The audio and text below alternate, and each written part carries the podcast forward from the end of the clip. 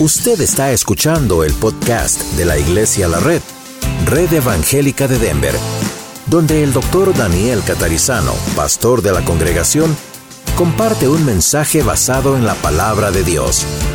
Ahora abra su corazón y permita que en los próximos minutos el Señor le hable y le bendiga. Muy bien, estamos preparándonos para una etapa nueva en Iglesia La Red y hoy vamos a hablar acerca de prepararnos para servir al Señor, getting ready to serve God. Y ustedes que están aquí y tal vez dice, bueno, yo soy visitante, yo no voy a ser un líder o alguien que trabaje, preste atención al mensaje que el Señor nos dio hoy, porque también estas cosas se aplican en su propio hogar. Amén. Ahora, hace, bueno, dos años atrás aproximadamente, algo así, eh, comenzamos un grupo de estudio bíblico y oración en mi ex oficina de consejería y éramos una docena de personas más o menos, fue creciendo y Dios nos fue guiando a estudiar este libro que se llama Mi experiencia con Dios. Y este libro también viene en un manual y lo estudiamos, lo escribimos, hicimos tareas. Y ese primer grupo vio, junto con su servidor, eh, en este manual de mi o este libro de mi experiencia con Dios, más claramente la idea de lo que significa conocer y hacer la voluntad de Dios.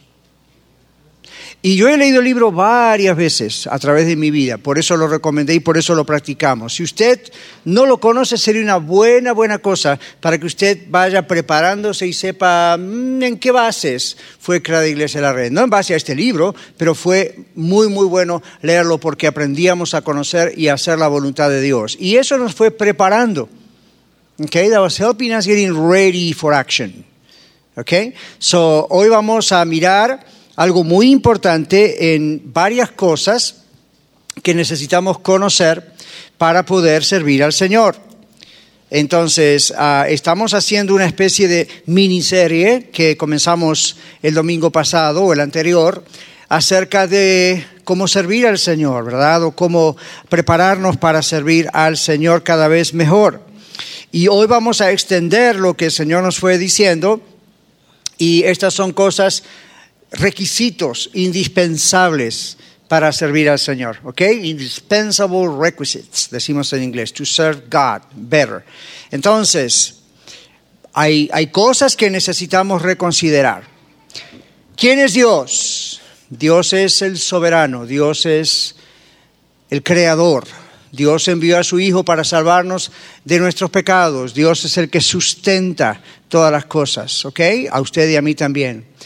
So, cuando estamos sirviendo a Dios, when, when we're serving God, we need to remember we're serving God. Tenemos que recordar que estamos sirviendo a Dios. We are not serving the pastor, we are not serving each other, we are serving God. No estamos sirviéndonos a nosotros mismos, al pastor, estamos sirviendo a Dios. So with that in mind, con eso en mente, that will help us focus. Okay, we are serving God, estamos sirviendo a Dios, eso nos mantiene enfocados. Pero vamos a ver, con la ayuda de Ángel, aquí los PowerPoints, vamos a ver aquí el asunto de los requisitos, ¿ok? Vamos a ver, gracias, tenemos un asunto aquí con las luces, todavía estamos jugando con ellas a ver qué se ve, qué no se ve. Coge. Pero la primera cosa que tenemos que recordar es Ah, que el primer requisito, si ustedes están apuntando, les, les, recuerdo que vamos a estar, o les digo, vamos a estar usando varios textos diferentes de la Biblia. Okay, we're going to be using different Bible verses throughout the Bible.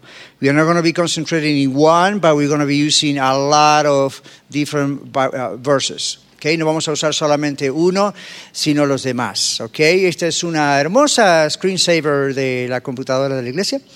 Y ahí dice vivir mejor y ahí estamos. Muy bien, gracias. Ven, yo comparto con ustedes todo lo que está ocurriendo aquí. Muy bien. Tenemos aquí que mirar requisitos y there we go. There are some indispensable requisites in order to serve God and be useful to Him. Hay algunos requisitos indispensables para servir a Dios y ser usados por Él. Ángel, vamos al primero. Let's go ahead. Hay siete, ¿ok? All right. Hay muchos más, pero I wrote down seven. Escribí siete. El primer requisito es buscar el rostro de Dios. Okay? To seek God's face. Usted no puede ni yo servir a Dios y no orar, y no estudiar la palabra de Dios, y no estar en comunión con Él, porque nos va a ir mal. So, todos nosotros soñamos, generalmente, casi todos, en hacer cosas para el Señor, ¿verdad? We all dream about what we can do for the Lord.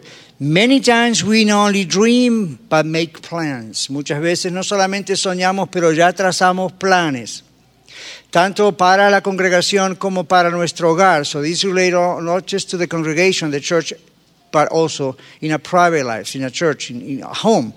El, problema es que muchos de estos planes no fueron basados en ese tiempo de búsqueda del rostro de Dios. Ahí tenemos un problema. So we have a problem. A lot of the things we tend to do at home or at church are not things that we actually received from the Lord by seeking His face. It's just our plans. Okay? And it's good, we like it, but it's just our plan. And el otro problema que hay, no solamente que es nuestro plan, sino que uh, no encontramos siempre la voluntad de Dios y su tiempo perfecto, His perfect timing. La semana pasada hablamos acerca del perfect timing, ¿verdad? Hay un tiempo donde Dios quiere que hagamos las cosas y si lo hacemos en el tiempo de Dios, sale bien. ¿Okay? Dios bendice sus planes, los de Él. Okay? God will always bless His plans, not ours. So if you want to be blessed by God and be used by God, you need to see God's face to see what the plan is. Así que si usted quiere ser bendecido por Dios y ser un instrumento de bendición de Dios para Dios, siempre hay que ver cuál es el plan de Dios. ¿Ok? Y esto va para su matrimonio, va para su casa en general y va también para la iglesia. ¿Okay? Mucha gente a veces suele venir a través de los años al pastor o a otros ministros y dicen, ¿por qué lo que yo hice y estuve orando no dio resultado? Y esta es la clave. La pregunta siempre es, ¿buscó a Dios? Y nos dicen, oh ya, pastor, yo oré al respecto. Y a veces y indagamos un poco más y el orar al respecto es haber orado alguna vez por el asunto. So sometimes I ask people, have you prayed about this? And they say, oh yeah, I've been praying. I, I you know, I've been seeking God's face. How many times? Once or twice. Well, that's the reason why your plan is not working. Usually you don't do anything unless God tells you to do it and when He tells you to do it. Nosotros no hacemos nada hasta que Dios nos dice cuándo lo hacemos y cómo lo hacemos. ¿Ok? Eso es lo que da resultado. Sometimes we get frustrated because we pray, God bless my plans, and it's not happening. Sometimes that's the problem. Nosotros oramos, Señor, bendice mis planes o bendice los planes y no ocurre. Nos frustramos porque fueron nuestros planes. Recuerde bien eso, si vamos a servir al Señor y vamos a servir al Señor, eso es lo que el Señor quiere, evidentemente tenemos que buscar su rostro. Ahora, ¿cuál es el problema? ¿Cuál es el root cause of the problem. Why do we have this tendency? ¿Por qué tenemos esta tendencia de hacer antes de buscar? To do before seeking his face. Bueno, todos los seres humanos queremos ser satisfechos con nosotros mismos. Every human being seeks to be satisfied with himself or herself. So sometimes waiting on the Lord is such a huge task. A veces esperar en el Señor es un tremendo trabajo. Porque todo lo que buscamos, y esta es la raíz del problema de equivocarnos, todos buscamos, yo también, usted también, el ser satisfacer nuestra necesidad de algo. So the idea is why. Why? I will tell you this please never use ministry, never use anything you do for Him. A home, the home group, Sunday school, here, or any other things, never use that. Never use that as a way or a means to satisfy your needs. Nunca usen ninguna de esas cosas que he mencionado. En la escuela dominical, la escuela de vida, lo que hagamos acá o en la casa, nunca use algo del servicio a Dios para satisfacer su propia necesidad de reconocimiento, to be recognized, o su uh, necesidad de fulfillment, la necesidad de ser lleno y, y sentirse bien. That doesn't work. Eso no trabaja. Y esa es la razón por la cual a veces Trabajamos, trabajamos, trabajamos. Sometimes we work and work and work so hard for Him and nothing happens. Y trabajamos y trabajamos y trabajamos para Él y nada ocurre. Yo tuve esa experiencia, más siendo más joven, de trabajar muchísimo para el Señor y mirar atrás al resultado y decir, ¿qué ocurre que no hay fruto? I had the same experience before when I was younger. Work and work and work and work for the Lord and then looking back and say, what are the results? Nothing happening. And then the Lord told me this lesson. El Señor me enseñó esta lección. Nada que tú hagas de tu propia iniciativa va a dar resultado. So that's what the Lord told me. Nothing that you will create by your own initiative is going to have results. O por lo menos no los mismos resultados. At least not the same results. Pero cualquier cosa que hagas, que yo te mande a hacer, va a dar resultado. That's what the Lord said. Anything that you do that I told you to do, I'm going to be blessing that. Now, no esté pensando, pastor, música, enseñanza, limpieza, ujier. No, olvídese por un momento de eso. Don't be thinking about ushering or pastoring or teaching or cleaning. Forget about that. Ahora piensa en esto. A home, en mi casa. Mis planes, my plans. Mis finanzas, my finances. Mi relación con mi cónyuge, my relationship with my spouse.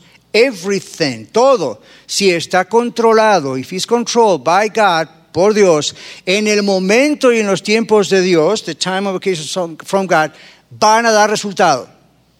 Te lo prometo. I promise you. It's going to give good results. Y usted dice, pastor, no va a haber lucha. Maybe yes, you say, pastor, it's not going to be a fight. Yes. Pero Dios también preparó esa victoria de antemano. Pero no le pida victoria a Dios por cosas que Dios no pidió que hiciese. Don't ask God for victory upon things that He never told you to do. En ese caso, pídele a Dios perdón. If that's the case, I ask God, just ask God for forgiveness and start all over again. Comience otra vez. Esa es la primera cosa. El Salmo 33, 10, Psalms 33, 10 and 11 dice esto.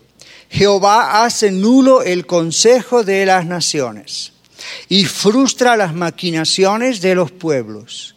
El consejo de Jehová permanecerá para siempre. Para siempre. Los pensamientos de su corazón por todas las generaciones. Ahí tiene un secreto de cómo trabaja Dios. There's the secret of how God works. You're going to be blessed, you're going to be used by God. That's the key. Seek His face because He knows what He wants to do and you don't. I don't. The only way for us to know is by seeking His face and waiting upon Him. La única forma de saber la voluntad de Dios es buscarle a Él. Yo no lo sé, usted no lo sabe, pero si lo buscamos, Él sabe. Y Él lo revela. Tenemos una lista larga en la Biblia acerca de personas a quien Dios fue revelando lo que Él iba a hacer. Y eso fue guiando al pueblo. We have a long list of people, men and women in the Bible, who got talked to them because they saw his, his face, and God revealed to them exactly what He wanted them to do, and that's the way they guide the people of God even today. Aún hoy seguimos guiando y queremos guiar así a la congregación.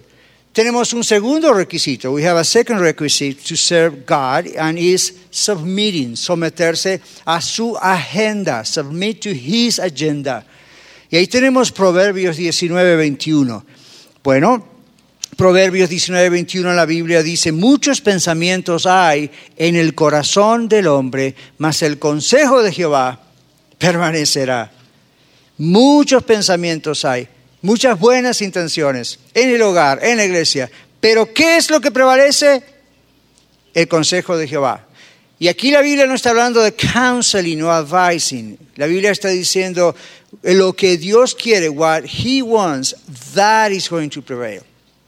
Así que si vamos a servir al Señor, grabemos esto en nuestra mente. ¿Ok? Yo trato de hacerlo, pero usted también. Si usted quiere que Dios trabaje a través suyo, no hay misterio.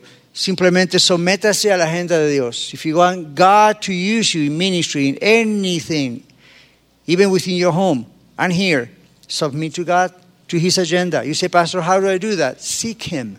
Keep praying until you have an answer for it. If you want God to work through you, you need to submit to His agenda, not yours. God reveals His purposes so we will know what to do, when to do it, and how to do it.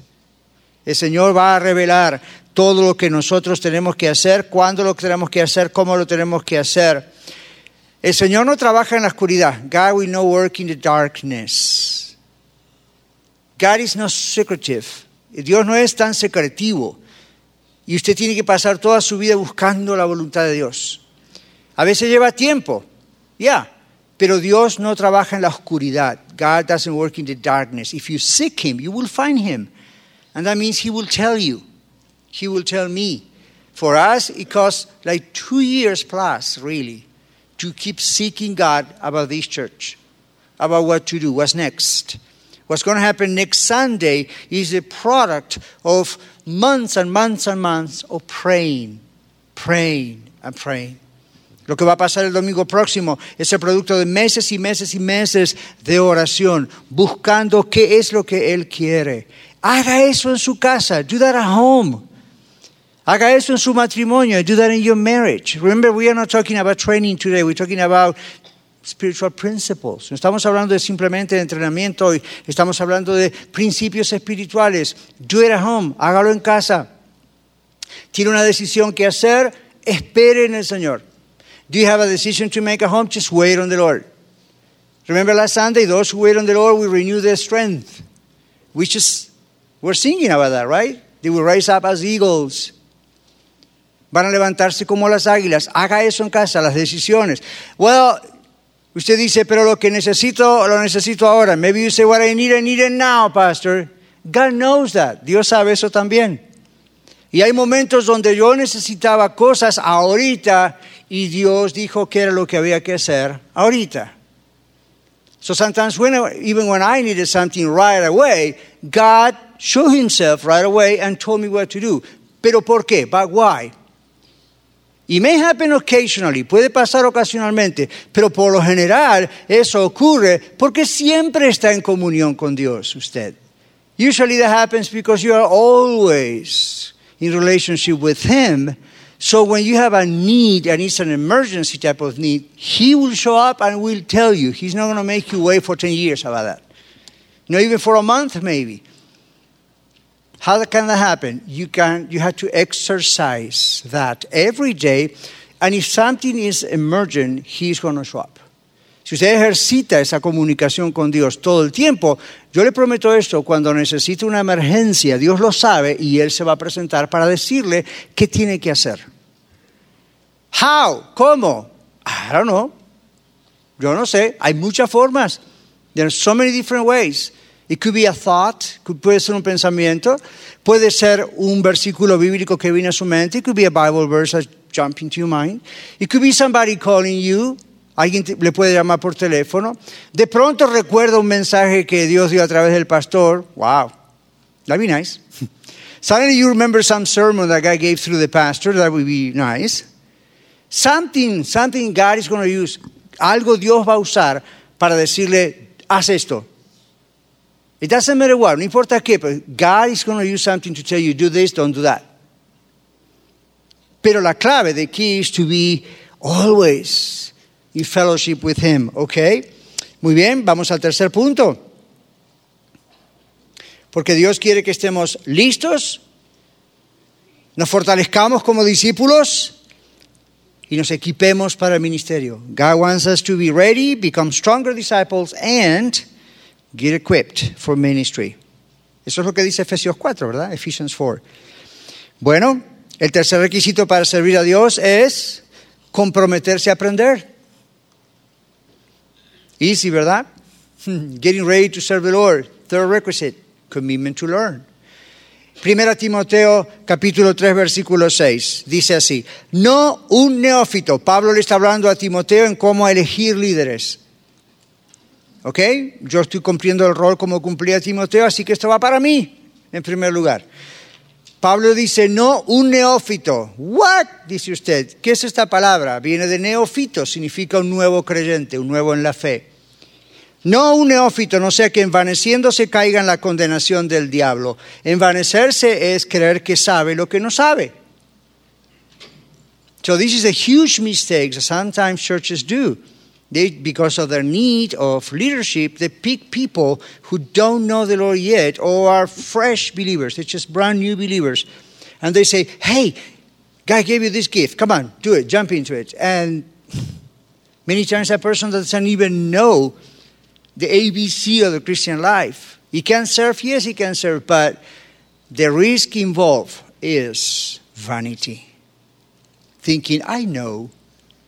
It happened to me before. You talk to the person and said, Well, do this? Oh, I know, Pastor.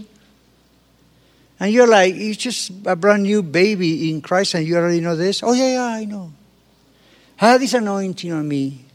So I know everything. Hay personas que hacen eso, a mí me ha ocurrido, ¿verdad? Que uno está ahí, está hablando y diciendo es un nuevo creyente y por ahí uno comete el error de ponerlo en alguna posición, como decimos, para servir al Señor. Y la persona se cumple lo que dice Timoteo aquí, o la Biblia de Timoteo. La persona le dice, pastor, yo ya sé. Y usted le dice, no, pero se hace así, así, oh, yo ya sé. Tengo esta unción especial que vino sobre mí, yo lo sé todo. No creo que exista la unción de, unción de la vanidad, ¿verdad? Si existe, será diabólica. Seguro que no es de Dios. So, la recomendación es, careful, slow down. ¿Qué pasa en su hogar? ¿Usted haría que una nueva criatura en su hogar, un baby o un nuevo niño en el hogar, uh, saque la basura a la calle? Salir too much, right? Usted haría que su niña o su niño muy pequeñitos a quien usted jamás le enseñó a cocinar, le confiaría la cena mañana? No me invite. ¿Se da cuenta? Entonces cada uno tiene su tiempo, tiene que aprender. Well, that's the church. Así es la iglesia, ¿ok? Así que no un neófito. Filipenses 4.9. Observe esto. Lo que aprendisteis, dice Pablo, lo que aprendieron, vamos a hablarlo en nuestro español, lo que aprendieron y recibieron y oyeron y vieron en mí, esto hagan y Dios, el Dios de paz estará con ustedes. Pablo se puso allí como un ejemplo, no porque era el mero mero y yo lo sé todo. Pablo se puso como un ejemplo porque él fundó esas iglesias y dijo, bueno, yo soy más viejo como creyente que ustedes, tengo un llamado, miren, todo lo que ustedes a través de estos años vieron, oyeron, experimentaron conmigo, esto hagan y el Dios de paz va a estar con ustedes. ¿Qué significa? El Dios de paz va a estar con ustedes. Bueno, porque Pablo vivió en su relación personal con Cristo, puede decir, si ustedes repiten eso, igual que yo, ustedes van a comprobar que Dios estará con ustedes. Pero también, ¿qué significa esto? Bueno, significa que una persona que está allí observando y está diciendo yo voy a hacer, aquellos que hacen las cosas que uh, Dios ha mostrado hacer a través de la persona que los está entrenando, como en este caso Pablo, dice Dios va a estar con ellos. ¿Qué significa eso? Que el Dios de paz va a estar con ellos. Dios está probando dos cosas, esa conducta de sana sumisión, nada de control y manipulación, sana sumisión. Y también está observando, así como le di buen resultado a Pablo, le voy a dar buen resultado a ellos porque están haciendo lo mismo. Is in line with what God is doing. Okay, so remember that, Philippians 4 9, memorize it.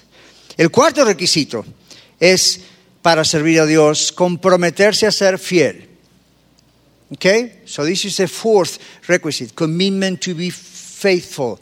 Now, Apocalipsis 2.10, Revelations 2.10, ¿qué dice? Sé fiel hasta la muerte y yo te daré la corona de la vida. En el original en griego ahí la expresión es la corona que es la vida. Así que no esté, pensando, no esté pensando más tanto en una corona de oro o perlas preciosas, más bien esté pensando en la vida misma, la vida abundante, el vivir mejor, el estar para siempre con Dios, el vivir mejor aquí en la tierra. Es, es una corona, porque es la vida abundante que el Señor nos ha prometido. En 2 Timoteo 2.6, que aparece en la pantalla, dice así, el labrador para participar de los frutos debe trabajar primero. So once you know what God wants you to do, through different mediums God will tell you, then your responsibility, then my responsibility at home, at work, at college, school, or here as a church, your responsibility is work faithfully. Whatever is given to you, do it faithfully. If you want to see fruit, you have to do it faithfully. Si quiere ver fruto, hermano, hermana, hay que hacerlo con fidelidad. ¿Se imagina un labrador diciendo, hoy hace frío, no quiero ir, hoy hace calor, no quiero ir, hoy no voy a arar, hoy no voy a cosechar, hoy no voy a sembrar? ¿Por qué? Porque tengo que ver la cuenta en Facebook. No lo voy a hacer. Entonces, no espere fruto, ¿right? Ser fiel, ser fiel a lo que hacemos trae fruto en casa. Si usted dice, tengo problemas en mi matrimonio, Pastor Daniel, ok, be faithful. Sea fiel. Dios le da alguna clave, algún key, algún cue, be faithful to that. Keep doing it.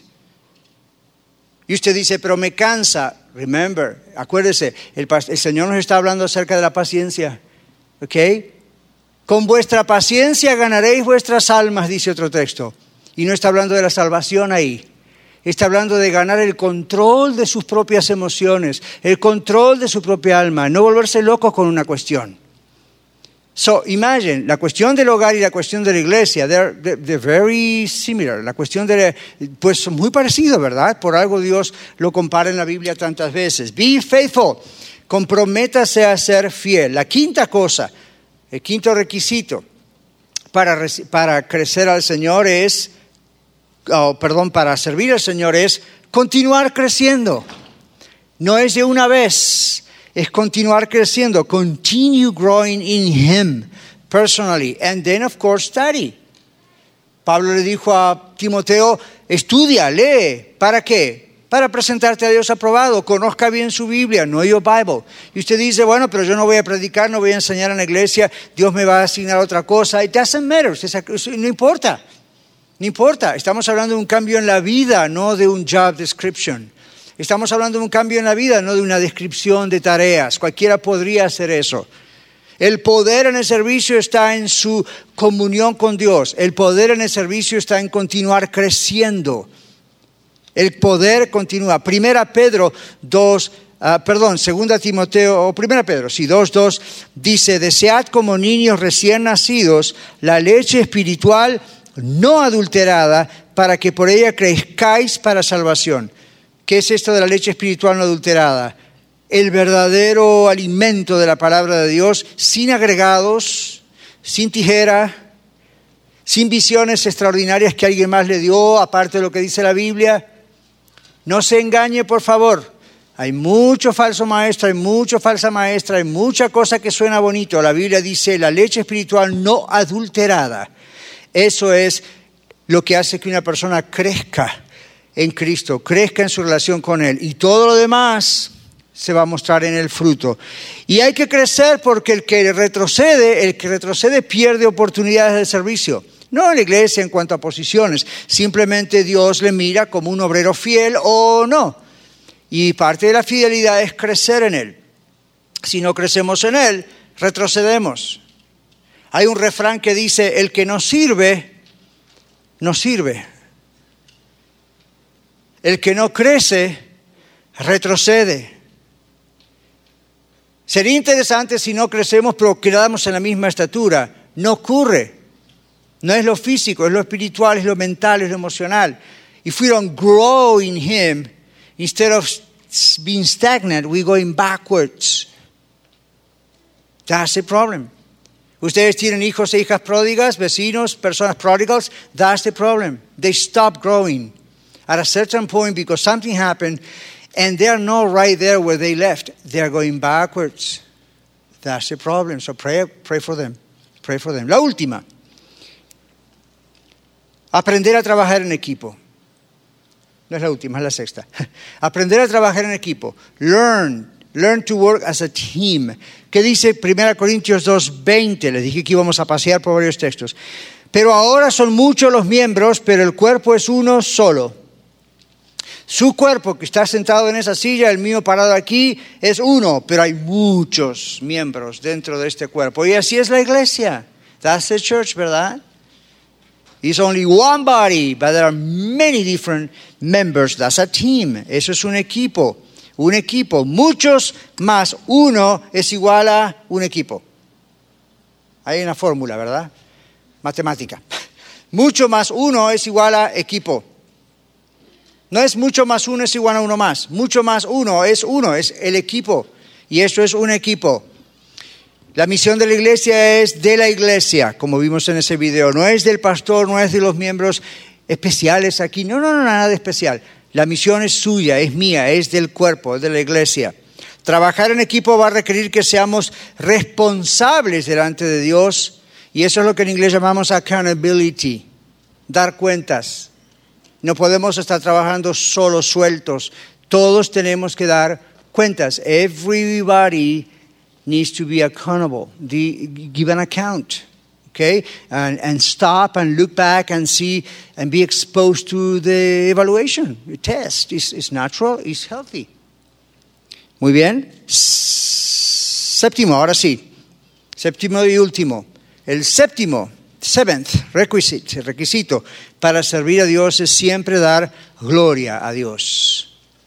Usted va a ver éxito, usted va a ver crecimiento en lo que hace. Si lo hace con estas cosas que hemos dicho en su hogar, aquí usted va a ver éxito. ¿Sabe cuál es el error a veces del problema del éxito? Olvidarse de darle la gloria a Dios. Ahora, ¿qué es dar la gloria a Dios? Simplemente decir gloria sea a Dios, ok, eso es necesario decir, pero observe lo que dice este texto en Colosenses 3, 23 y 24.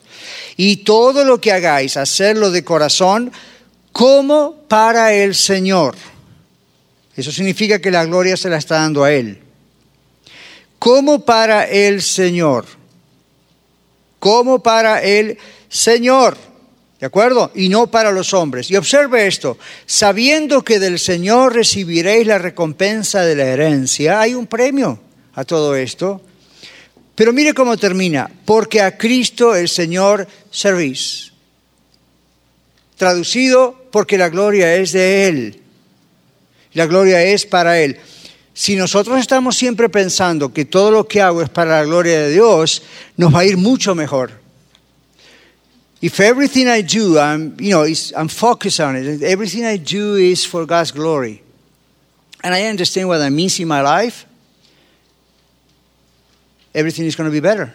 My marriage, my parenting, parenting, my finances, my work, and church. Everything.